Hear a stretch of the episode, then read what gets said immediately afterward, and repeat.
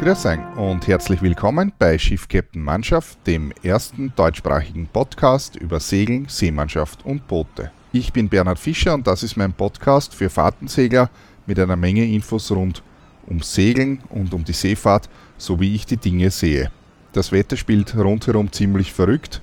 Nicht nur im Mittelmeer war heuer das Wetter relativ spannend und abwechslungsreich unter Anführungszeichen, sondern auf der ganzen Welt. So zum Beispiel auch die Hurricane-Saison in Nordamerika und jetzt natürlich der Wintereinbruch hier in Mitteleuropa, im Speziellen in Österreich, was bei uns los ist, ist sozusagen auch nicht alle Jahre da. Wir haben selbst hier so viel Schnee wie bestimmt seit zehn Jahren nicht und äh, stürmisch ist es dementsprechend. Und heute wurde auch die Lawinenwarnstufe 5 ausgerufen und das hat dann Gott sei Dank etwas gebracht, dass nicht doch so viele Wahnsinnige, sage ich, sag ich jetzt einmal, äh, sich hier in die Lawinengebiete begeben und dann eben gerettet werden müssen. Ich habe hier einen Nachtrag zum Podcast Lebensmittel und Schiffsküche, was ich allen Crews normalerweise empfehle und was ich auf meinen Schiffen normalerweise so handhabe, auch ist, dass ich einen sogenannten Proviantmeister bestimme oder eine Proviantmeisterin, das ist egal, die Aufgabe des Proviantmeisters ist es, zu wissen einerseits, wo sich die Lebensmittel an Bord befinden, also wo das Ganze eingeräumt wird, äh, nachdem er ja eine Menge verschiedene äh, Möglichkeiten hat, Dinge auf einem Schiff zu verstauen, sollte irgendjemand halbwegs Überblick haben darüber, was wo ist. Und äh, natürlich die Dinge auch immer an die gleiche Stelle wieder zurück einräumen, das ist natürlich generell wichtig.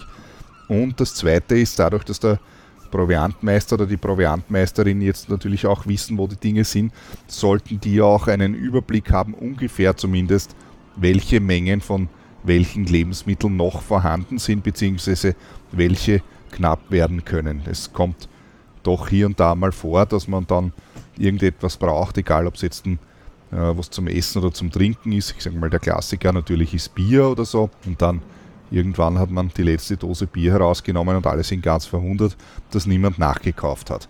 Das passiert einem nicht, wenn man einen Proviantmeister hat, der halbwegs einen Überblick hat und rechtzeitig sozusagen warnen kann, dass dieses oder jenes Lebensmittel oder Getränk dann ausgehen wird und dass man das halt dann entsprechend rechtzeitig nachfüllen kann. Den Kühlschrank sollte man immer möglichst gefüllt halten, also den Kühlschrank unbedingt randvoll anfüllen, mit äh, normalerweise natürlich den Lebensmitteln, die gekühlt werden müssen. Das habe ich letzte Woche schon besprochen beim letzten Podcast, aber natürlich auch Getränke. Man hat ja nicht nur was zum Essen, sondern auch Getränke mit. Das habe ich da nicht behandelt, weil es eben in erster Linie nur um die Lebensmittel gegangen ist. Wichtig ist auf jeden Fall, den Kühlschrank anzufüllen. Und zwar deshalb, weil Flüssigkeit, also Wasser im Speziellen natürlich und alle Getränke, die man hat, sind ja zu größtenteils eigentlich aus Wasser. Wasser hat eine äh, vierfache oder hat die vierfache Speicherkapazität von Luft. Und das bedeutet so viel wie, äh, wenn das Wasser einmal kalt ist, dann haltet es viermal so lang kalt ähm, oder viermal länger kalt, als das Luft tut. Bedeutet so viel wie ein Kühlschrank, der gut gefüllt ist, der bleibt länger kalt äh, als einer, der leer ist. Und es kann natürlich sein, speziell wenn man längere Fahrten unternimmt, dass man den Kühlschrank ausschalten muss, eben da die Batteriekapazität unter Umständen nicht ausreicht und klassischerweise schaltet man da als erstes mal den Kühlschrank aus und damit er dann längere Zeit kalt bleibt, ist es wichtig, dass er halt anständig gefüllt ist. Bedeutet aber natürlich auch während dem Turn, dass man nicht nur Getränke herausnehmen darf, sondern von Zeit zu Zeit natürlich auch immer wieder welche nachschlichten muss, weil sonst ist nach zwei Tagen der Kühlschrank leer und dann gibt es nur mehr warmes Bier und da sind dann die meisten auch nicht besonders erfreut. Was gibt es Neues beim Golden Globe Race? Es ist nach wie vor der Jean-Luc van der Hede an Führung. Äh, er hat jetzt eine längere Flaute hinter sich gehabt, wo er nicht einmal mit einem Knoten herumgedümpelt ist. Und das ist natürlich dem Max Latz, der sich nach wie vor an zweiter Stelle äh, befindet, sehr zugute gekommen und der hat also massiv aufgeholt. Der Istvan Kopper ist, äh, hat einen ziemlichen heftigen Sturm hinter sich, aber hat das Ganze gut überstanden und ist natürlich äh, fleißig auch Richtung Ziel unterwegs. Der Tapio Letinen, der Finne, ist natürlich noch immer im Pazifik. Er hat mittlerweile noch eine äh, oder nur mehr unter Anführungszeichen eine Strecke von 1800 Seemeilen bis zum Kap Horn, der ersehnte Wendepunkt in der Reise von Moos an dann nach Norden geht. Der Ukurantwa, dümpelt gerade in einer Flautenzone herum mit relativ wenig Wind und hat noch eine Entfernung von 4800 Meilen Distance to Finish. Äh, der Istvan Kopper, das habe ich jetzt vergessen zu sagen vorhin, also der Istvan Kopper hat noch 5700 Seemeilen bis zum Ziel. Der ist also vor Südamerika sozusagen im Atlantik. Uko Randmar hat noch 4800 Meilen circa vor sich bis zum Ziel. Der Max Latz hat noch 1850 Seemeilen, also das Ziel kommt schon deutlich näher und äh, befindet sich derzeit, wenn man sich vorstellen kann, also ist schon wieder in der Nähe von Europa, der befindet sich ungefähr 600 Seemeilen südwestlich von den Kanarischen Inseln derzeit. Und Jean-Luc van der Hede äh, an erster Stelle hat noch eine rechnerische Distanz äh, zum Ziel von 1700 Seemeilen ungefähr. Und der befindet sich etwas weiter westlich, ist ungefähr 700 Meilen westlich von den Kanarischen Inseln und ungefähr 300 Seemeilen nordwestlich von Marxlatz. Ich habe hier in der Zeitschrift von der Pantenius, Pantenius Versicherung einen interessanten Artikel gefunden.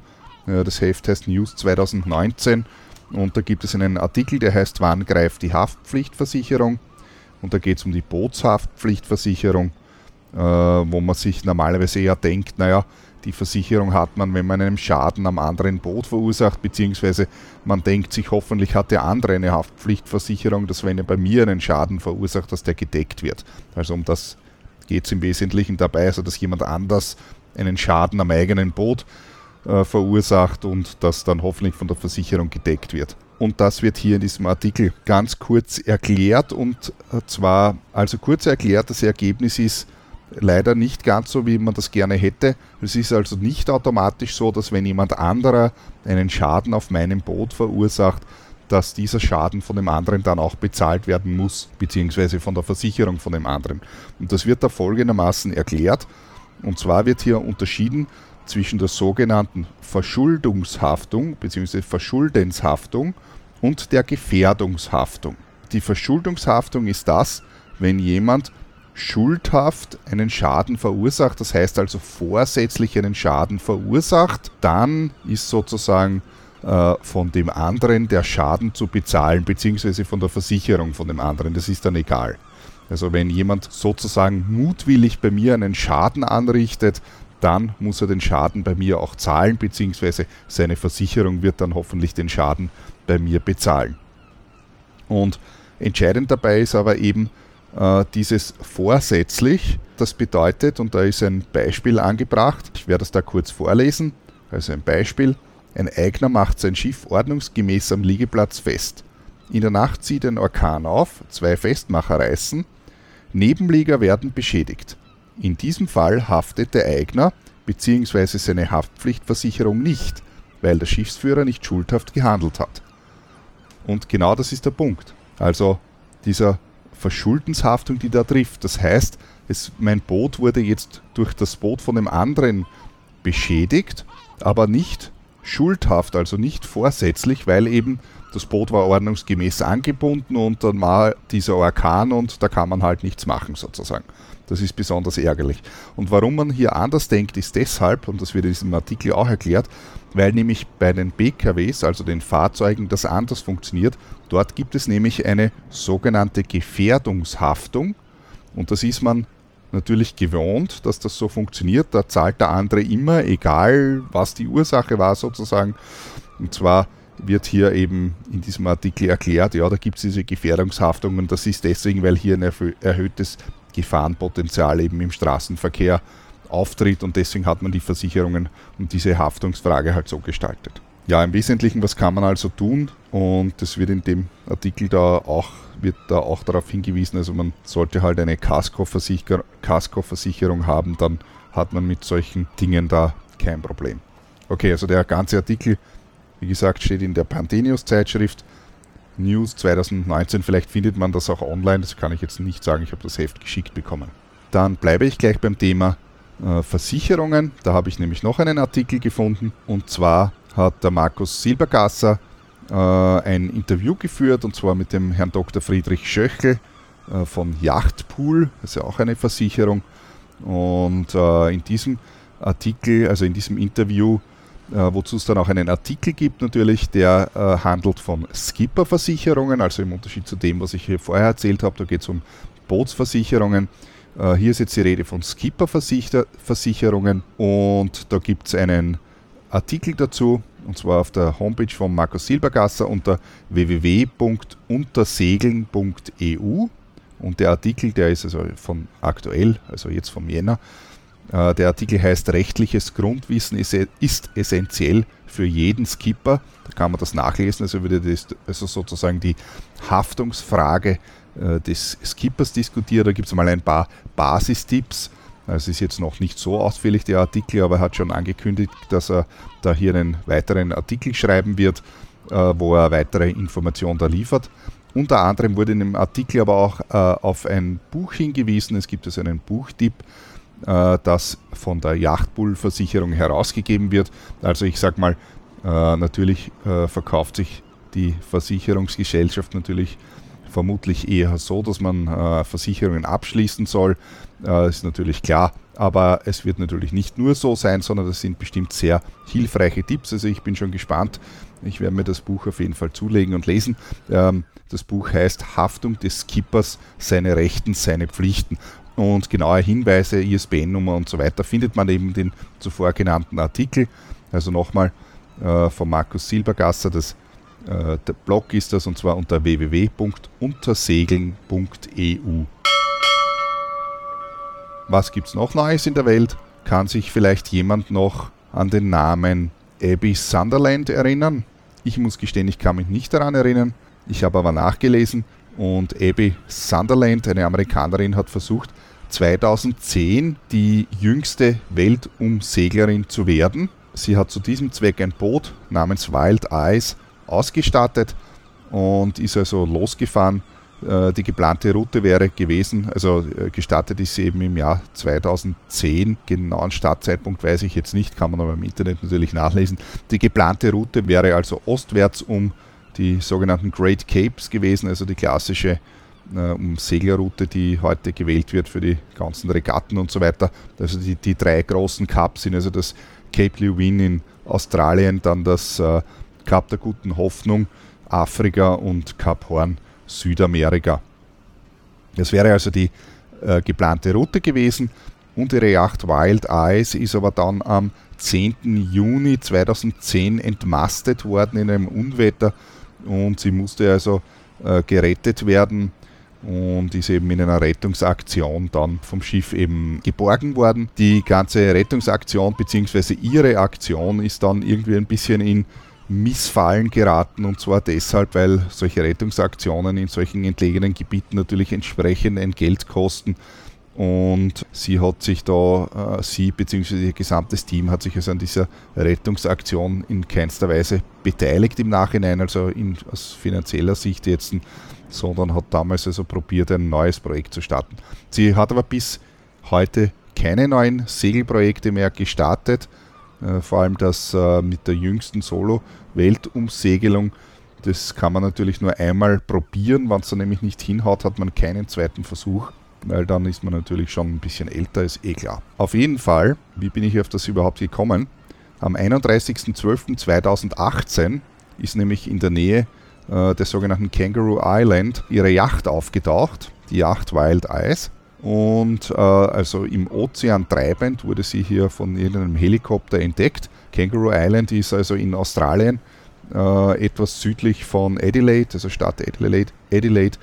Und dort ist also diese Yacht wieder aufgetaucht, treibend, also verkehrt den Fotos nach, äh, ist sie, also liegt die einfach verkehrt im Wasser und ist mit Muscheln bewachsen, äh, schwimmt aber auf jeden Fall noch. Da kann man also sehen, wie, la wie lange so eine Yacht eigentlich schwimmt. Das heißt, die ist jetzt acht Jahre lang hier durch den Southern Ocean, also den südlichen Indischen Ozean getrieben, äh, entlang der Strömung, also sozusagen mit der Strömung halt, bis sie jetzt in Australien angekommen ist und hier gefunden worden ist. Die amtierende jüngste Weltrekordhalterin bei der Weltumsegelung ist die Laura Decker, die angekommen ist beziehungsweise also wie sie angekommen ist, 16,5 Jahre alt war, äh, nachdem sie die Welt vollständig umrundet hat.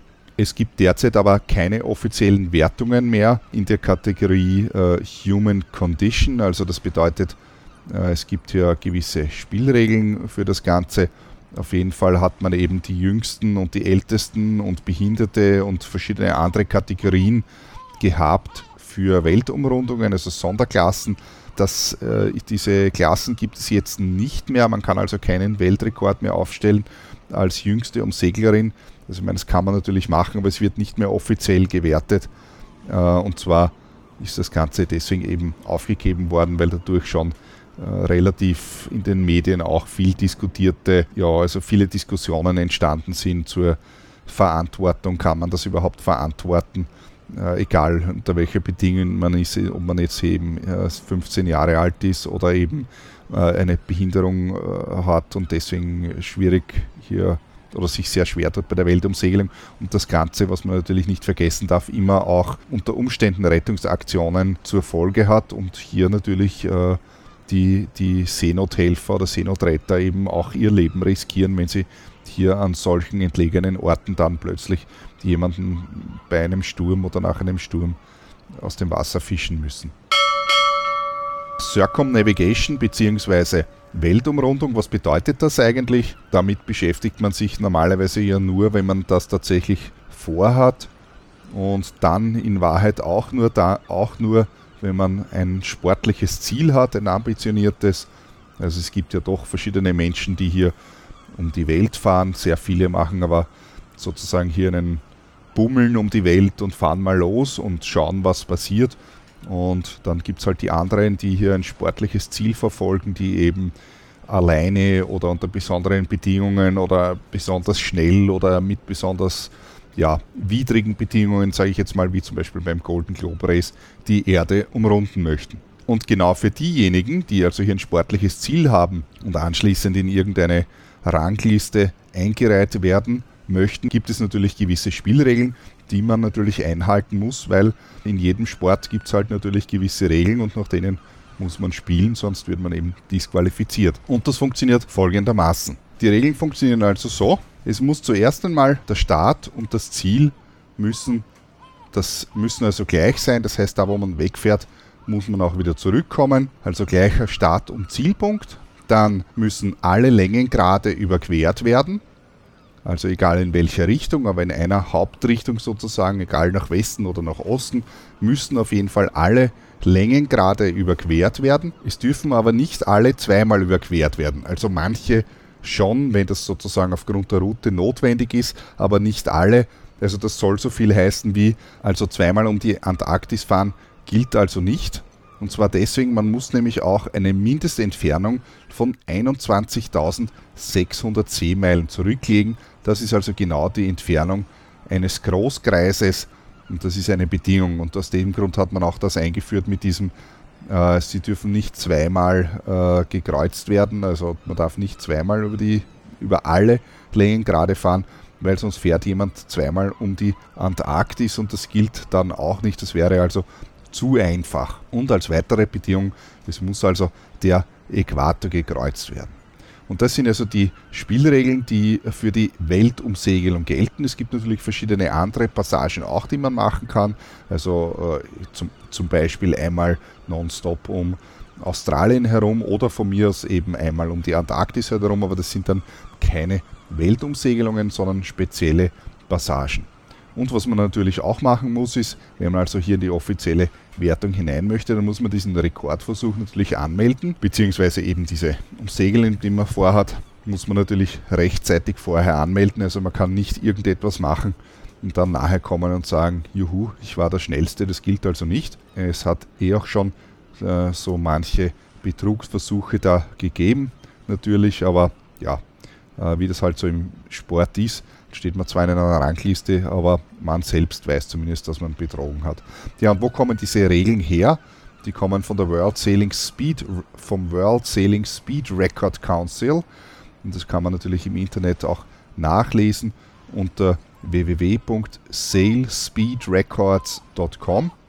Dort findet man zum einen verschiedene Ranglisten, also sozusagen oder Geschwindigkeitsrekordlisten äh, eine ganze Menge für verschiedene Passagen, natürlich auch die Weltumsegelung und so weiter. Und dann findet man dort natürlich auch äh, die Spielregeln, äh, nach denen das sozusagen, also nach denen diese Weltumsegelung oder generell diese Umsegelungen abgehalten werden und wie die gewertet werden. Sehr gut zusammengefasst ist das Ganze auch auf Wikipedia natürlich.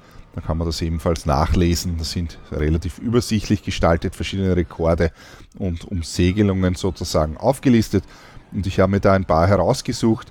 Also jedem Segler ist es wahrscheinlich bekannt, wer der erste Kapitän war, der die Welt umrundet hat. Es war im 16. Jahrhundert und zwar von 1519 bis 1522 Ferdinand Magellan, der also einmal um die Welt gefahren ist, nachdem es, nach ihm ist auch die Magellanstraße benannt. Er selbst ist aber in Wahrheit gar nicht um die Welt gefahren, nämlich nicht ganz. Er ist nämlich auf den Philippinen von den Einheimischen, glaube ich, ermordet worden und konnte die Reise nicht zu Ende führen. Es hat aber dann ein anderer, äh, ein Offizier, also das Kommando übernommen und ist mit dem verbliebenen Rest der Crew zurückgefahren. Also laut Wikipedia zumindest sind also 18 Personen von der ursprünglichen Crew übergeblieben, die losgefahren sind und das sind eben diese Menschen eben aus der Expedition von Ferdinand Ferdinand Magellan, die zum ersten Mal überhaupt in der Geschichte der Menschheit die Welt umrundet haben. Dann gibt es den ersten Single-Handed Weltumsegler, äh, das war der Amerikaner Joshua Slocum, der 1895 bis 1898 zum ersten Mal Single-Handed um die Welt gefahren ist. Dann gibt es einen sehr berühmten Rekord, der wahrscheinlich den meisten sowieso bekannt sein wird. Das war 1968, 69 mit dem Schiff Suhaili, und zwar Sir Robin Knox Johnson, der in 313 Tagen als erster Mensch nonstop die Welt umsegelt hat. Diese Weltumsegelung wurde eben im Rahmen einer Regatta durchgeführt und eben genau vor 50 Jahren war das. Und äh, nach diesem Regatta oder nach diesem Vorbild wird jetzt eben das Golden Globe Race gestaltet, eben mit genau den Spielregeln von damals, aber auch mit der Technik von damals. Die erste Frau, die nonstop die Welt umsegelt hat, war Kay Cottee, 1987-88, eine Australierin und die längste, beziehungsweise ja, die längste und bis heute äh, längste Non-Stop-Schiffsreise, die es überhaupt gegeben hat, war 1986 bis 88 von John Sanders, der drei durchgehende Non-Stop-Weltumsegelungen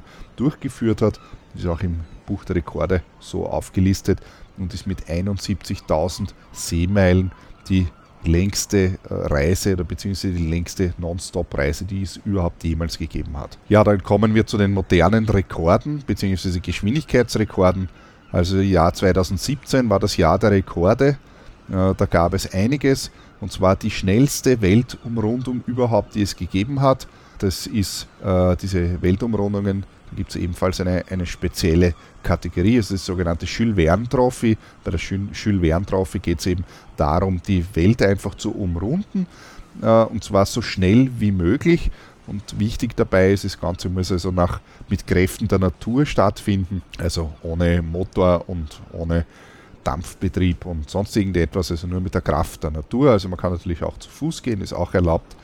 Und äh, diese, das ist die Jules Verne Trophy und aktuell, also die schnellste Weltumrundung, die es überhaupt jemals gegeben hat, war 2017 mit einem Maxi-Trimaran, äh, der heißt IDEC 3 und diese Umrundung hat gedauert 40 Tage und 23 Stunden einmal rund um die Welt, eben auf der klassischen Route um die Great Capes. Also in der Regel starten diese, diese Versuche in, in Frankreich oder England oder so, also hier in Europa. Dann geht es eben den Atlantik hinunter in den Süden, dann ums Kap der Guten Hoffnung, äh, durch den Indischen Ozean bei Australien vorbei, also südlich von Australien vorbei, dann durch den Südpazifischen Ozean bis zu Südamerika, dann ums Kap Horn herum und wieder den Atlantik nach Norden zum Ausgangspunkt. Die schnellste Single-Handed-Welt-Umsegelung war ebenfalls 2017 und zwar ebenfalls mit einem Maxi-Trimaran, dem Maxi-Trimaran Massiv und zwar Single-Handed von François Gabard, der das in 42 Tagen und 16 Stunden geschafft hat, also nonstop single-handed. Und dann ebenfalls 2017 der, bei den Monohals, also das sind ja Maxi-Trimarans, ja, das sind ja äh, Renngeräte gewaltige, also die Monos sind natürlich auch sehr schnell, aber anders natürlich als äh, diese Maxi-Trimarane, die äh, überhaupt nur auf den Foils fahren, wenn sie entsprechend gesegelt werden. Auf jeden Fall gab es dann 2017 mit dem Monohal Bank Populär 8, der Name sagt den meisten jetzt wahrscheinlich etwas, eine Imoca 60 und zwar im Rahmen der Vendée Globe ist der, der Amel Leclerc, also derjenige, der auch die Vendée Globe gewonnen hat in dieser Saison oder in der vergangenen Saison, in 74 Tagen und 3 Stunden, also der schnellste Monohal Nonstop Single-Handed Weltumrundung. Das sind alles Umrundungen in der östlichen Richtung. In der westlichen Richtung, da sind die Rekorde ja schon um einiges zurückhaltend. Also da gibt es eine Handvoll Leute, die das gemacht haben. Und der, der schnellste Umrundung ist 2004 gewesen. Und zwar der Franzose Jean-Luc van der Hede, der im Moment der an erster Stelle, also führend ist im Golden Globe Race, ist also hier der Weltrekordhalter, der gegen den sozusagen gegen die Hauptroute eigentlich im Jahr 2004 in 122 Tagen und 14 Stunden die Westwärtsroute genommen hat und die Welt umrundet hat. Die Westwärtsroute ist deswegen wesentlich schwieriger, weil man hier gegen die Windrichtung oder gegen die Hauptwindrichtung und, und auch gleichzeitig gegen die Strömung sozusagen die Welt umrunden muss und dementsprechend das Ganze natürlich wesentlich schwieriger ist, als wenn man hier die Ostroute nimmt.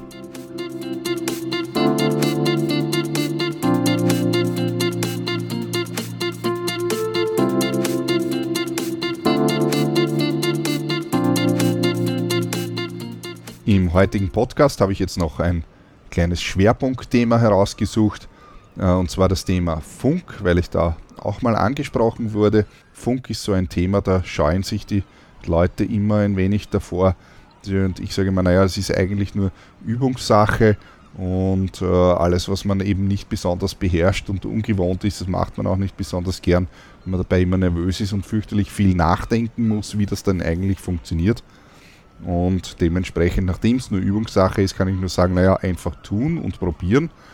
Natürlich die Frage, naja, wie soll man denn das üben? Naja, es gibt so viele Leute mittlerweile, die segeln gehen und sich Boote ausborgen, beziehungsweise selbst Boote besitzen und auf Turns fahren. Vielleicht gibt es ja mal Gruppen, äh, die sich zusammentun können, dass nicht alle immer individuell fahren, sondern vielleicht dass eine, sich eine kleine Flottille zusammentut und zumindest zwei Boote miteinander fahren. Da kann man schon miteinander funken ohne Problem. Ja, zuerst ein paar allgemeine Themen zum Funk. Hören, drücken, sprechen, over, loslassen. Das ist also die Regel. Zuerst hören, ob niemand spricht, dann auf den Knopf drücken, dann sprechen. Wenn man am Ende ist mit dem Satz, sagt man over, damit der andere weiß, man ist jetzt fertig und jetzt ist er dran.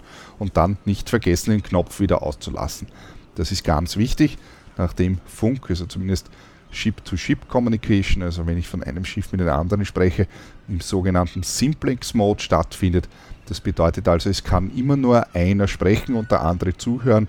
Es können nicht zwei gleichzeitig sprechen. Es kann immer nur einer sprechen. Das heißt zuerst hören. Hören heißt also horchen, ob eh niemand anderer gerade spricht. Wenn, nämlich, wenn man nämlich drüber spricht, dann mischt sich das Signal in der Luft und es hört niemand mehr irgendetwas. Also zuerst hören, ob der Kanal eh frei ist, ob niemand was sagt, dann auf den Knopf drücken, dann sprechen, loslassen, fertig. UKW-Funk ist Sichtfunk, unter Anführungszeichen, das heißt die Wellenausbreitung von UKW, also UKW heißt ja Ultrakurzwelle, ist also lichtähnlich, heißt also die Reichweite hängt äh, von der Antennenhöhe ab, nachdem die UKW-Wellen nicht um die Erdkrümmung schauen können oder nicht weit, sagen wir mal so. Und sie werden auch also durch, durch Berge, also massive Berge und so weiter, ebenfalls abgeschirmt. Bedeutet also, die Reichweite bei UKW beträgt ungefähr 20 bis 30 Seemeilen. Man hat auf dem Funkgerät ja einen Haufen Kanäle zum Einstellen. Das sind die Kanäle 1 bis 28 und dann 60 bis 88. Und da fragt man sich vielleicht, wie kommen diese komischen Nummern zustande, wie ist man auf das gekommen? Ja, ursprünglich hat es einmal eben 28 Kanäle gegeben und dann hat man irgendwie äh, neue Kanäle gebraucht und die hat man aber in der Frequenz dazwischen gestaffelt, also die sind nicht hintereinander. Also jeder Kanal ist in Wahrheit ja eine bestimmte Frequenz, die man da einstellt auf dem Funkgerät. Und die Kanäle hat man also nicht einfach dahinter gegeben, weil das ist nämlich nicht gegangen, weil die Frequenzen belegt waren. Und jetzt hat man die einfach dazwischen gegeben, zwischen die Kanäle. Und da hat man eben diese, so eine seltsame Nummerierung gewählt. Der wichtigste ist der Kanal Nummer 16, auch bekannt. Kanal Nummer 16 ist der internationale Not- und Anrufkanal, also für Notrufe gedacht und eben um andere Schiffe anzurufen. Und das ist eben der Standardkanal. Äh, meistens gibt es auf den Funkgeräten eine Taste, da steht drauf 16 und wenn man auf 16 drückt, dann geht also das Funkgerät automatisch auf den Kanal 16 und das sollte man also hören, nachdem ein Notruf kommt zum Beispiel, dass man sich dann auch, dass man das hört und unter Umständen Hilfe leisten kann, wenn das Ganze Sinn macht. Das heißt, wenn man also in entsprechender Nähe auch ist. Diese Kanäle sind nicht alle gleich, da gibt es also verschiedene Kanäle. Manche haben eben eine bestimmte Funktion oder sind für bestimmte Kommunikation gedacht. Manche sind Duplex-Kanäle, da kann man auch nicht mit einem anderen Schiff reden. Geeignete Kanäle äh, sind international nicht ganz gleich, aber in den meisten Ländern kann man also ich sag mal, für die normale Kommunikation, also für das Sprechen einfach zwischen den Schiffen, äh, ohne, ohne dass man einen besonderen Grund hat, also ohne Notrufe oder sonst irgendwas. Also das ist ja in Wahrheit ist das häufigste, ist ja eigentlich normale Kommunikation zum Glück und nicht Notrufe. Und dafür kann ich mal die Kanäle 6, 8, 10, 72 und 77 empfehlen. Äh, wie komme ich auf diese Liste? Ja, also man muss sich, sage ich mal, vorher erkundigen, welche Kanäle wo, wie äh, benutzt werden. Und es ist sozusagen von Seegebiet zu Seegebiet nicht ganz gleich.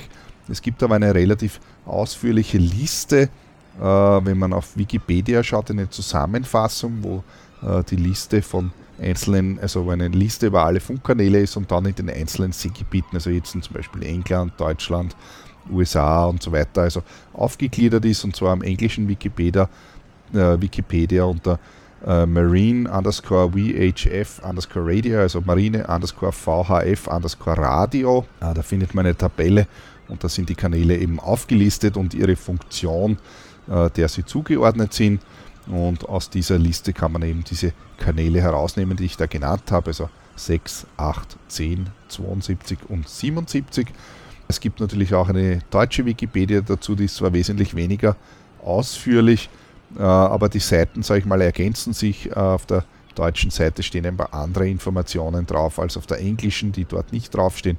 Also ist relativ, äh, also ergänzen sich recht gut. Also ich kann auch sagen, beide Seiten anschauen, beziehungsweise eben sich national vorher erkundigen im gegebenen Fall. Ja, Sprache. Die Sprache ist natürlich Englisch beim Anruf. Warum? Naja, weil Englisch einfach international eine internationale Sprache ist.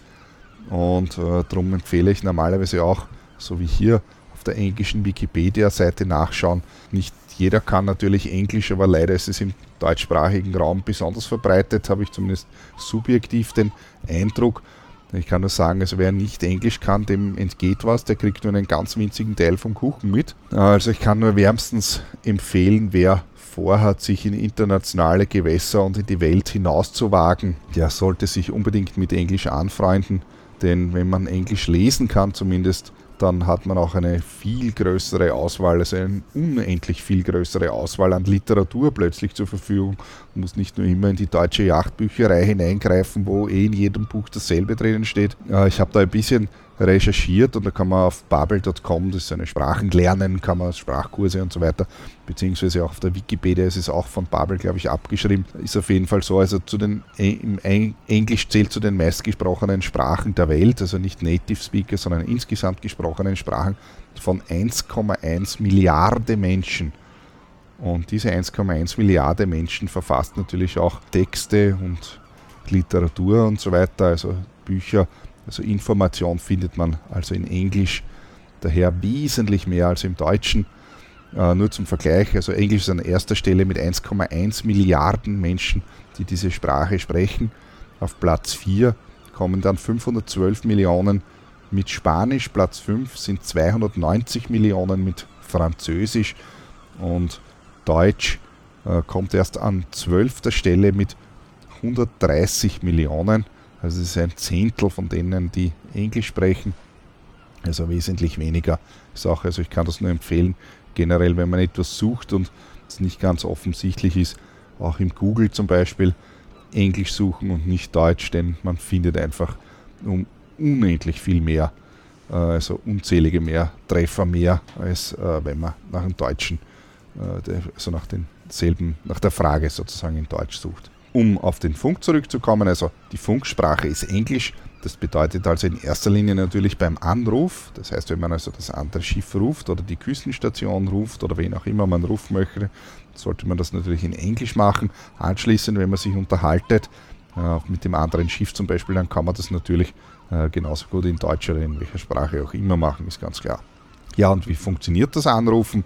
Das ist ganz einfach. Zuerst einen freien Kanal raussuchen, weil gesprochen wird natürlich nicht auf Kanal 16, weil der Kanal 16 ist ja der Not- und Anrufkanal, den sich alle teilen und der sollte so gut wie möglich freigehalten werden. Das heißt, dort erledigt man den Anruf und das eigentliche Reden findet dann auf einem anderen Sta Kanal statt.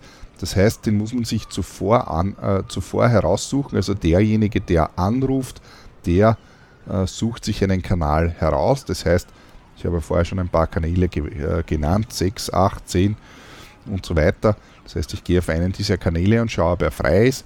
Bedeutet also umschalten auf den Kanal, kann man ins Quelsch runterdrehen, schauen, ob da eh niemand ist, also hören, ob niemand ist und wenn der Kanal frei ist, passt, dann merkt man sich das, dann geht man wieder zurück auf den Kanal 16 und dann ruft man den anderen sozusagen an, eben den berühmten dreimal das andere Schiff und dann dreimal man selbst das kann man sich relativ einfach merken. Das manche bringen das durcheinander. Welchen Namen sage ich zuerst, meinen eigenen oder den anderen?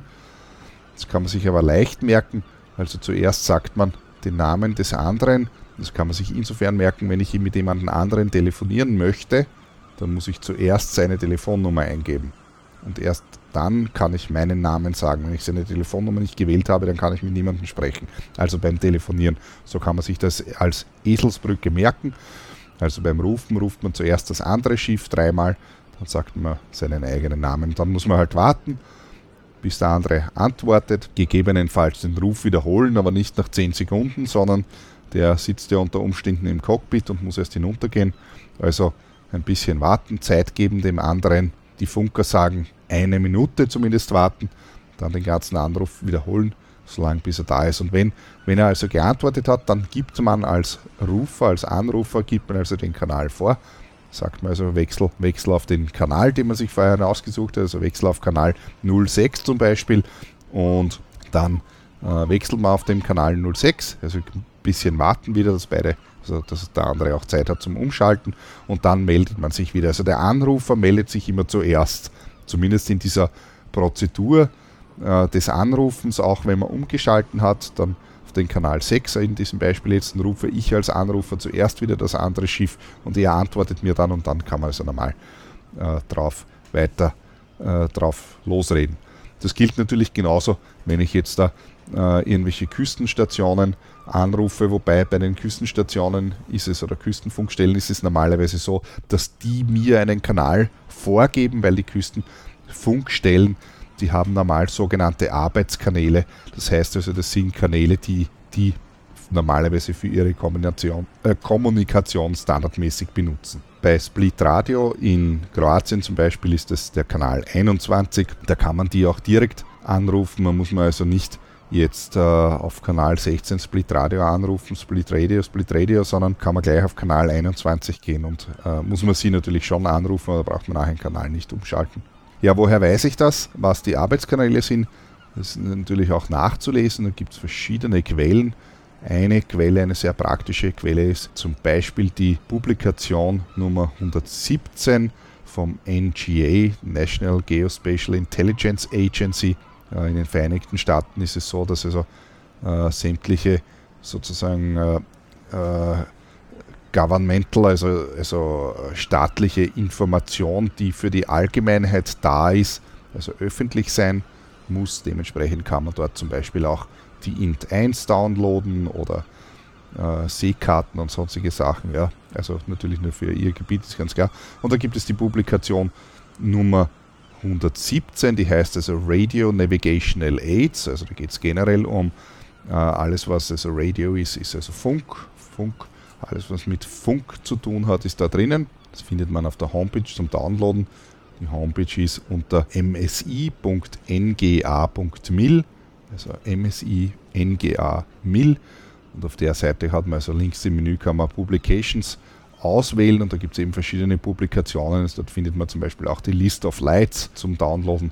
Und dort findet man auf jeden Fall auch eben diese äh, Radio Aids und äh, das ist ein, ein PDF mit 706 Seiten, also sehr umfassend in dieser äh, Liste herinnen. Also ist alles Mögliche zu finden. Unter anderem hat man da zum Beispiel auch äh, die Broadcast Station List habe ich da herinnen. Da kann ich herunter scrollen und äh, findet dann hier im Index Kroatien. Und unter Kroatien sind da äh, verschiedene Stationen aufgelistet, nämlich ganz konkret drei verschiedene. Also Split gibt es hier, Split Radio, Dubrovnik Radio und Rijeka Radio.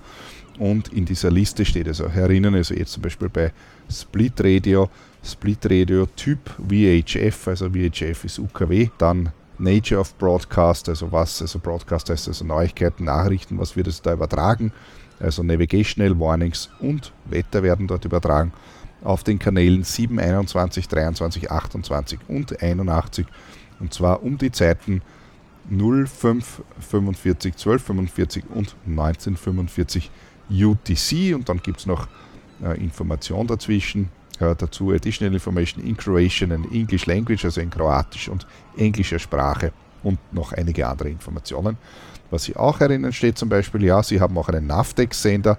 Navtex, sehr praktischer Digitalfunk äh, auf äh, Mittelwelle oder Langwelle, glaube ich, ist das sogar. Nein, es ist Mittelwelle 518 Kilohertz. Gibt es also einen äh, Navtex-Sender und da steht eben auch dabei B, B1 Character, also jeder, der sich mit Navtex auskennt, also da muss man gewisse Buchstaben einstellen, ja, und der Character ist also Q, also dieser, dieses Zeichen, das man einstellen muss, also Sendestation ist die Sendestation Q und hat eine Reichweite von 85, 85 nautische Meilen. Aber äh, dem Thema Navtex werde ich vielleicht mal ein eigenes Thema widmen, äh, einen eigenen Podcast widmen. Okay, und so kann ich hier in dieser Liste, in diesen 706 Seiten, finde ich also eine Menge Information. Nicht nur natürlich über UKW, sondern über alles, was mit Funk zu tun hat. Und dann gibt es natürlich noch etwas, zum Beispiel, äh, das kann ich mir downloaden auf www.wmo.int. Die World Meteorological Organization ist das. Und da gibt es ebenfalls ein relativ umfassendes Werk, das heißt Weather Reporting Information for Shipping Volume D, also, also Band D. Und äh, das ist ein sehr umfassendes Werk, ist ein PDF. Da habe ich hier vor mir auch mit 976 Seiten. Und äh, das kann ich aber auch jedem nur mal empfehlen. Also es ist kein, kein Roman, den man sich durchliest, sondern eben ein, eine Informationsquelle. Äh, da findet man alle möglichen Karten über Vorhersagebereiche zum Beispiel jetzt da, also welche Vorhersagebereiche hat also die Mittelmeersegler wissen zum Beispiel in der Adria haben wir Nordmittel und Südadria, aber in dieses Buch ist also weltweit, also sind von allen Seegebieten jetzt zum Beispiel diese Vorhersagegebiete drinnen. Und dann finden sich natürlich auch hier wieder die einzelnen Stationen herinnen, äh, die einzelnen Sendestationen mit Informationen, um welche Uhrzeit die wann was senden und so weiter. Ja. Ebenfalls natürlich nicht nur UKW, sondern alles, was mit Funk ist. Und nachdem das Ganze äh, hier Weather Reporting heißt, handelt also hier jetzt im Wesentlichen ist das Kernthema diese, dieser Quelle jetzt nicht der Funk, sondern äh, das Wetter. Also es geht hier Wetter und im Zusammenhang mit Wetter, wo bekommt man Wetter her? Natürlich auch über Funk und da stehen eben entsprechend die Kanäle drinnen. Wer sich für Funk generell interessiert, dann kann ich auch die Web-SDRs empfehlen. SDR also heißt Software Defined Radio. Es gibt also Webseiten, äh, da kann man sich also Funk äh, anhören unter Anführungszeichen. Also sind sozusagen Software, äh, Software-Funkgeräte, wo man zuhören kann. Da geht man auf www.websdr.org und da findet man eine Liste mit solchen Webfunkgeräten. Das sind also virtuelle Funkgeräte, wo man dann Frequenzen einstellen kann. Und da kann man jetzt auch im gesamten Mittel- und Kurzwellenbereich, kann man also hier live sich das anhören auf seinem Computer, was dort auf den Frequenzen gerade gesprochen wird. Also man kann natürlich nicht senden, aber empfangen kann man. Und da kann man jetzt nicht nur auf UKW, sondern natürlich auf vor allem eben äh, auf Kurz- und Mittelwelle äh, eben zuhören. Und der Kurzwelle wäre also auf 2182 Kilohertz, also 2,182 ist, die, äh, ist der Not- und Anrufkanal auf Kurzwellenfunk und da kann man also hineinhören, äh, was dort gesprochen ist und da äh, habe ich also ebenfalls schon äh, eine Menge Funksprüche dort einfach empfangen. Noch ein paar Worte zum Funk.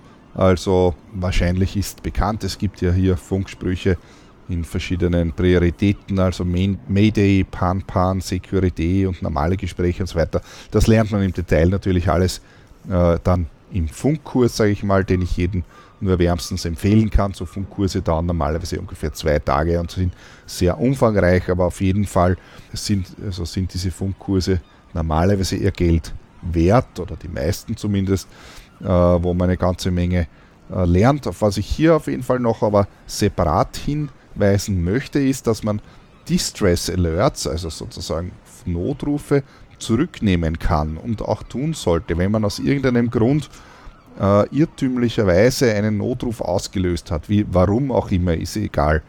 Äh, es wird einem niemand den Kopf abreißen, wenn man anschließend per Funk seinen Notruf sozusagen zurücknimmt und sagt, ja, mehr oder weniger, Entschuldigung, es tut mir leid. Also da gibt es eine gewisse Formel unter Anführungszeichen, die man da vorbeten muss, aber man wendet sich an alle Schiffe und im Wesentlichen sagt man dann Cancel my Distress Alert, also nehmen Sie also meinen Distress Alert zurück von der und der Uhrzeit und äh, dann wird also sofern schon eingeleitet jede Suchaktion und alles wieder abgebrochen. Ist auf jeden Fall tausendmal besser als so zu tun, als wäre nichts und sich zu verstecken, weil äh, mit einem Schiff ist man nicht so schnell, also man kann sich äh, relativ schwierig verstecken. Und damit bin ich auch wieder am Ende angekommen mit meinem heutigen Podcast. Ich freue mich natürlich jederzeit auf Feedback oder auf Wünsche und Anregungen könnt ihr mir jederzeit natürlich zukommen lassen.